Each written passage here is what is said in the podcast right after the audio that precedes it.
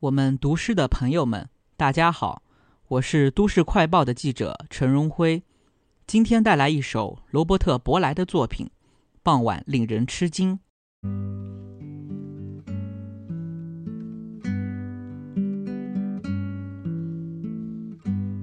傍晚令人吃惊，作者罗伯特·伯莱。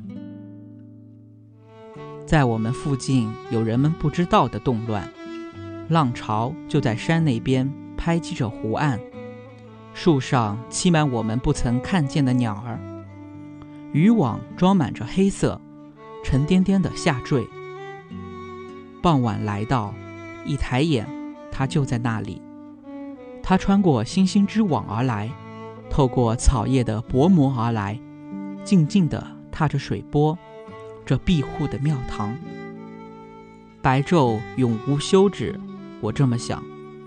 我们有为白昼的亮光而存在的头发，但最终黑夜的平静，水面将上升，而我们的皮肤像在水下，将看得很远